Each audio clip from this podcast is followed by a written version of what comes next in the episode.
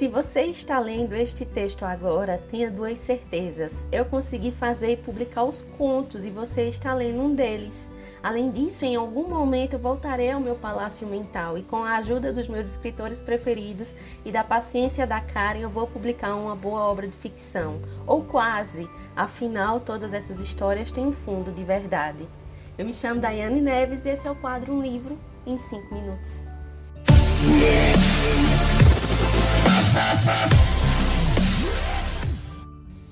O livro que eu trago para vocês hoje é A Vida Divertida Histórias que a Vida Conta, do autor J. Lopes, que saiu pela editora Labrador.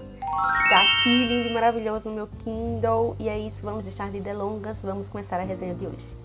Eu amo livros que trazem essa energia. São livros de contos, livros de poesias, crônicas. É aquele tipo de livro que a gente coloca ao nosso lado e todo dia a gente lê um pouquinho, sem muita pressa. Qual é a diferença do livro do autor J. Lopes? É que aqui ele traz histórias reais de experiências, de fatos, de momentos especiais que aconteceram de fato em sua vida com amigos, com parentes, durante viagens, situações engraçadas, situações sérias também, mas ele traz em todos os textos um toque de humor, uma escrita suave, leve. Ele levanta questões importantes, reflexivas também, né? Então, cada texto pontua um momento diferente, algo diferente que aconteceu na vida do autor e ele traz tudo isso com bastante humor e alegria.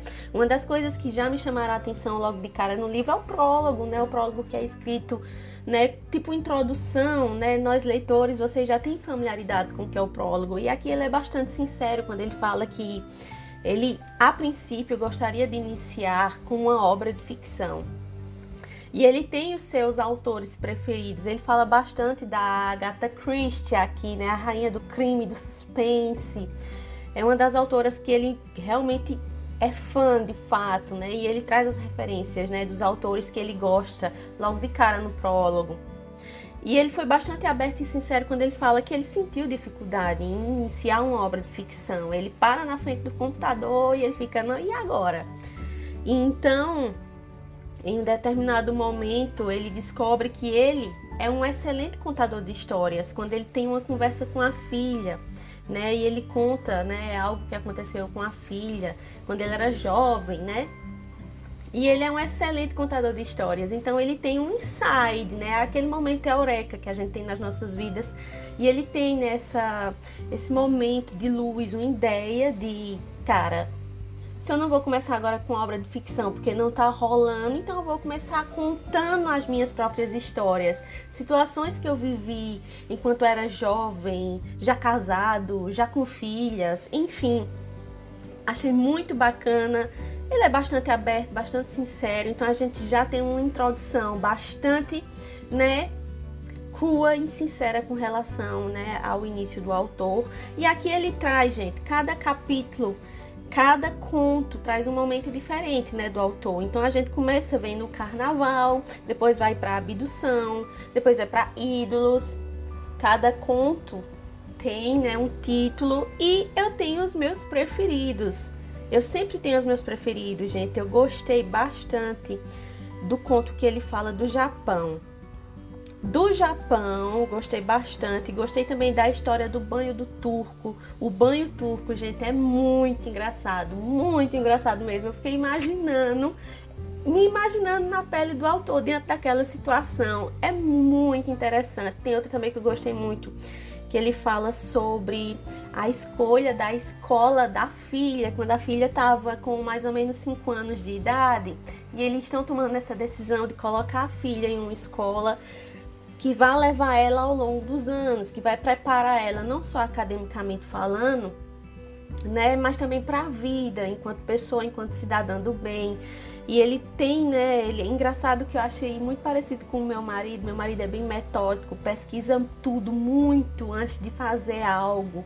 E o que ele faz aqui para escolher a escola da filha segue o mesmo segmento do meu marido, sabe? De pesquisar, de olhar várias escolas, de visitar as escolas, de entender o que é está acontecendo ali, como é o ambiente escolar, quem são os professores, quem é a equipe, quem é a direção, tipo de metodologia aplicada na escola. E eu achei bastante engraçado e lindo foi ver que a escolha da escola para a filha foi tão importante que as amizades que foram feitas durante a infância se perpetuaram ao longo dos anos. E já são meninas, adolescentes, mulheres, né?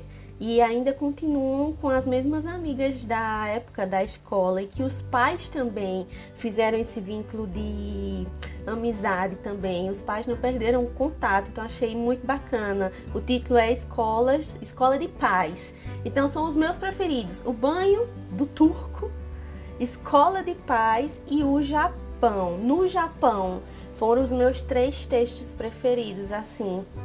E eu tenho certeza que quando você lê o livro do J. Lopes, você vai entender o porquê que são os meus três textos preferidos todos os textos tá, traz um pouco da essência do autor, achei isso muito bacana.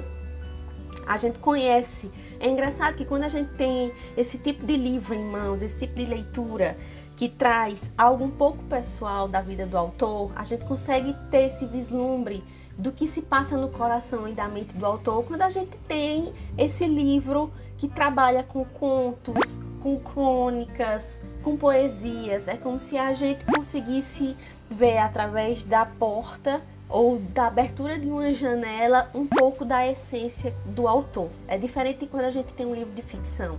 A coisa é realmente totalmente fantasia, né? Ficção, imaginação. Quando a gente tem um livro assim, não. Gente tem algo mais palpável. Então, achei muito bacana porque eu tive a sensação de que eu estava conhecendo um pouquinho do autor J. Lopes aqui com o livro dele. Gostei bastante da experiência, gostei bastante dos textos. Quero parabenizar aqui, né, o J. Lopes, um excelente livro de estreia. Eu gostaria muito de indicar esse livro aqui para você, tá? Se você gosta desse tipo de livro, é o tipo de livro que a gente não precisa ler em sequência. Eu acho que eu já falei isso aqui para vocês nos stories, vou repetir aqui também. É um tipo de livro que a gente não precisa ler os textos em sequência. Não tem essa obrigatoriedade. Você pode escolher um texto aleatório dentro do livro e eu vou ler esse texto hoje e amanhã você escolhe outro e já lê outro texto, não precisa seguir né, aquela sequência certinha. E você lê muito rápido, tá? escrita é, rápida, escrita fluida, escrita gostosa. É, é, isso. Leitura leve, gente. Leitura leve. Recomendo demais. Agradeço demais ao autor J. Lopes. Quero demais também agradecer aqui a Andrea. E é isso, gente. A vida divertida. Histórias que a vida conta. Espero que vocês tenham gostado da resenha de hoje. A gente se fala. Até a próxima. Tchau, tchau.